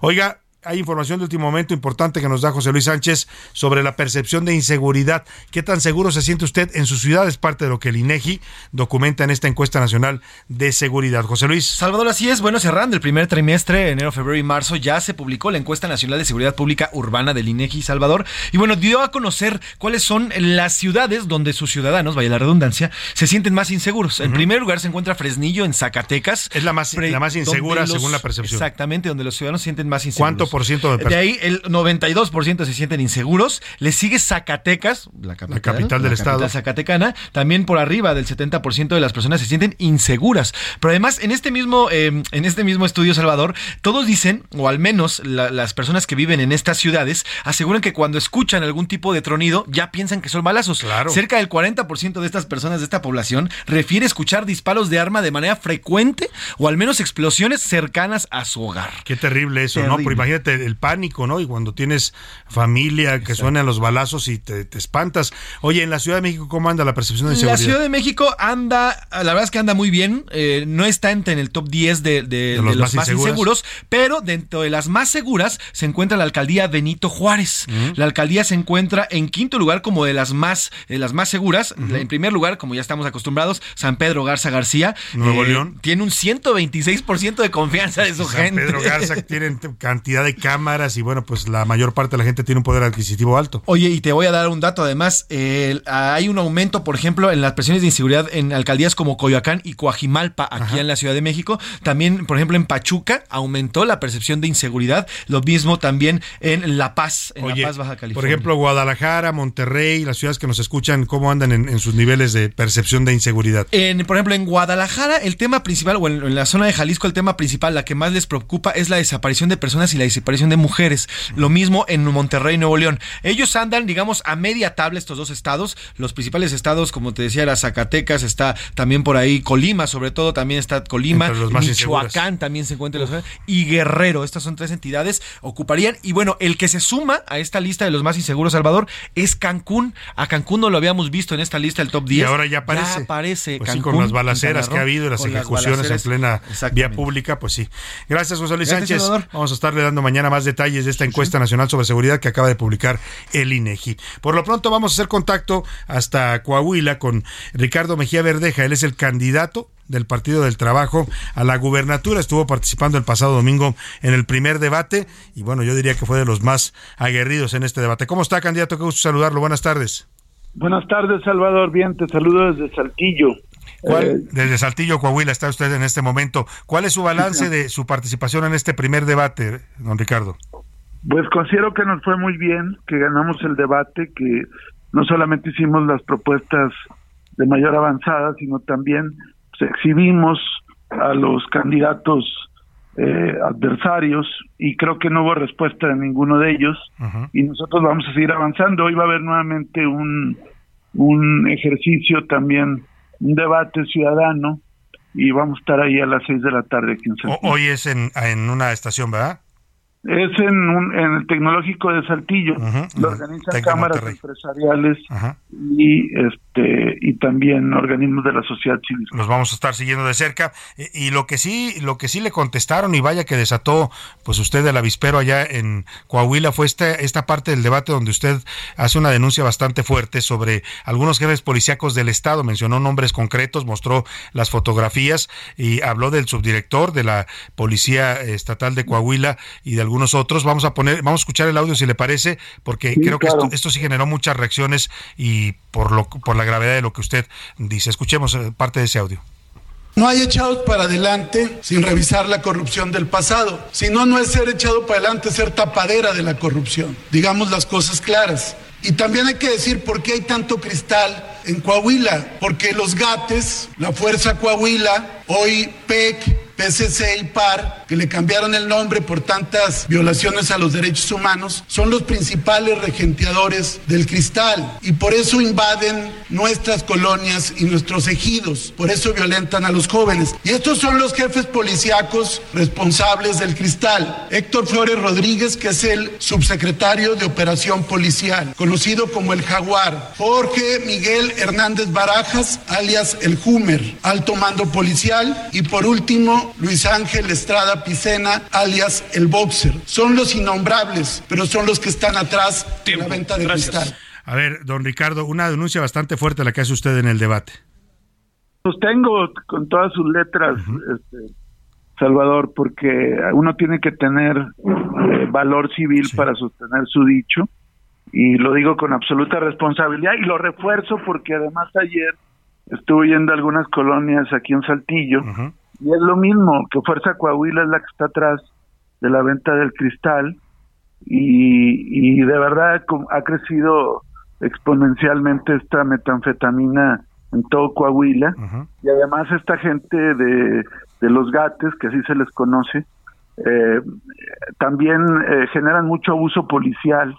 Hay, eh, no sé si te acuerdas de algún periodista ahí en Piedras Negras, que le decían el valedor, a esta persona, Juan Nelcio Espinosa Menera, pues decían que, que había fallecido por, por, por intoxicación etílica y broncoaspiración, pero en realidad ellos, eh, la fuerza policial lo, lo mató como que lo acreditado.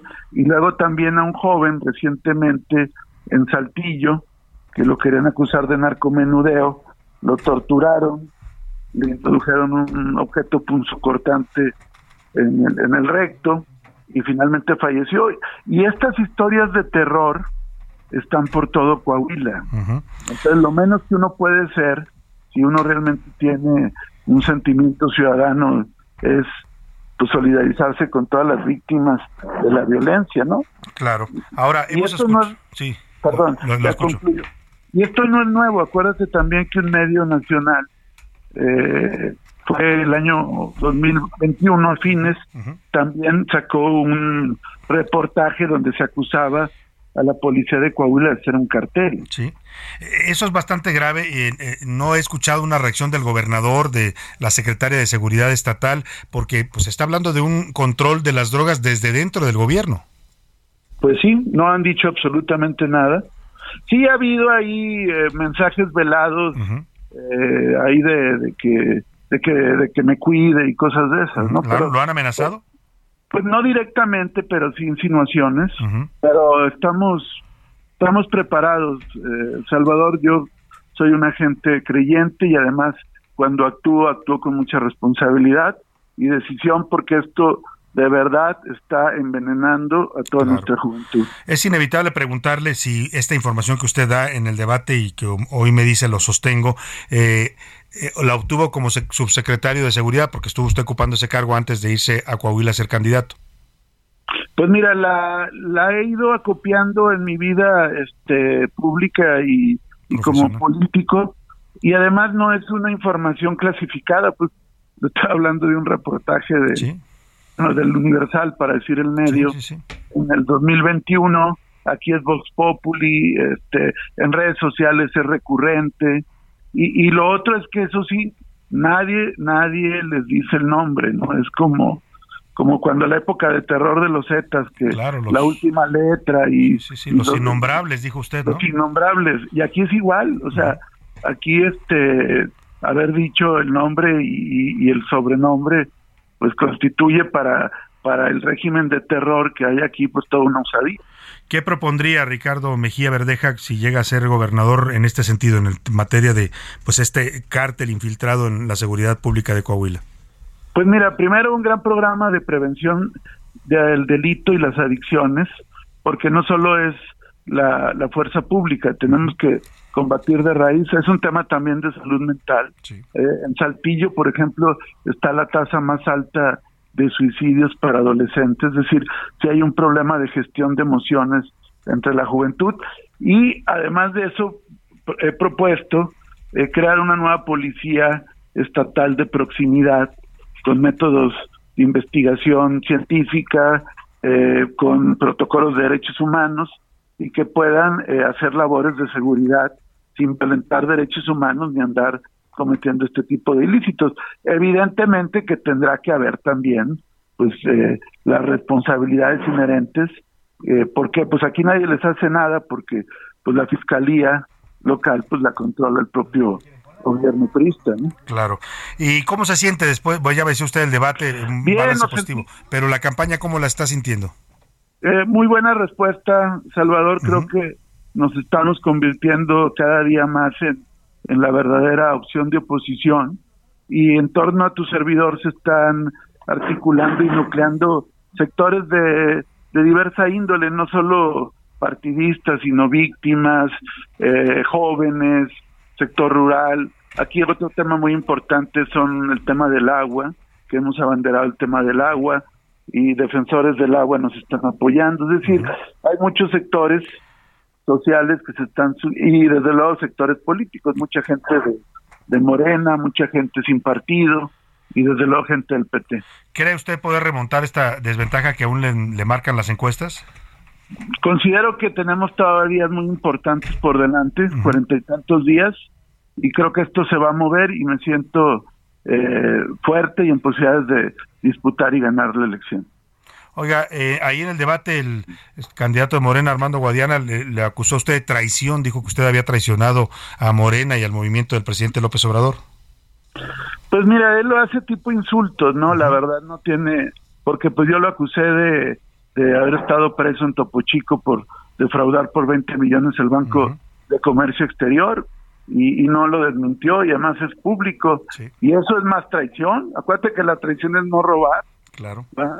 Este, Lo otro es muy retórico, es muy, porque finalmente la 4T es plural y yo estoy en un partido de la 4T y, y cada vez que puedo defiendo el proyecto del presidente y, y lo he defendido más ahora que Miguel Riquelme enderezó con lo de los 246 millones de dólares. No, en realidad él lo que hace es usar a la 4T y, y al mismo Morena como, como fachada para para seguir traficando y seguir delinquiendo. Pues sí, se lo dijo usted muy claro en el debate. Pues Ricardo Mejía Verdeja, candidato del Partido del Trabajo al gobierno estatal de Coahuila, estaremos atentos a esta campaña que todavía, como dice usted, le falta un tramo y estaremos en contacto con usted. Muchas gracias, Salvador. Un saludo a todos. Gracias por tomar la llamada. Muy buenas tardes a Ricardo Mejía Verdeja. Pues ahí está, sostiene lo que dice y es bastante grave y fuerte lo que dice, que las drogas en Coahuila las, las controla el cártel de la Policía Estatal, así los menciona él, los que controlan la venta de cristal. No ha respondido nada ni el gobernador ni su secretaria de Seguridad Pública. Vámonos a los deportes con el señor Oscar Mota.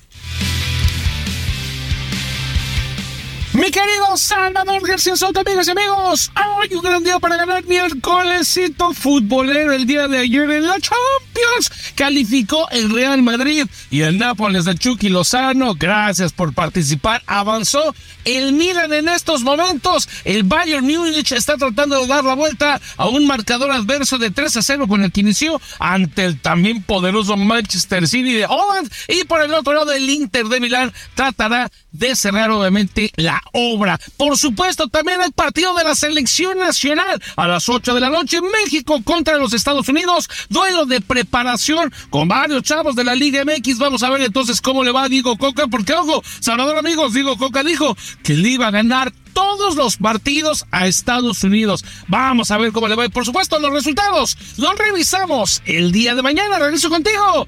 Hoy un gran día para ganar.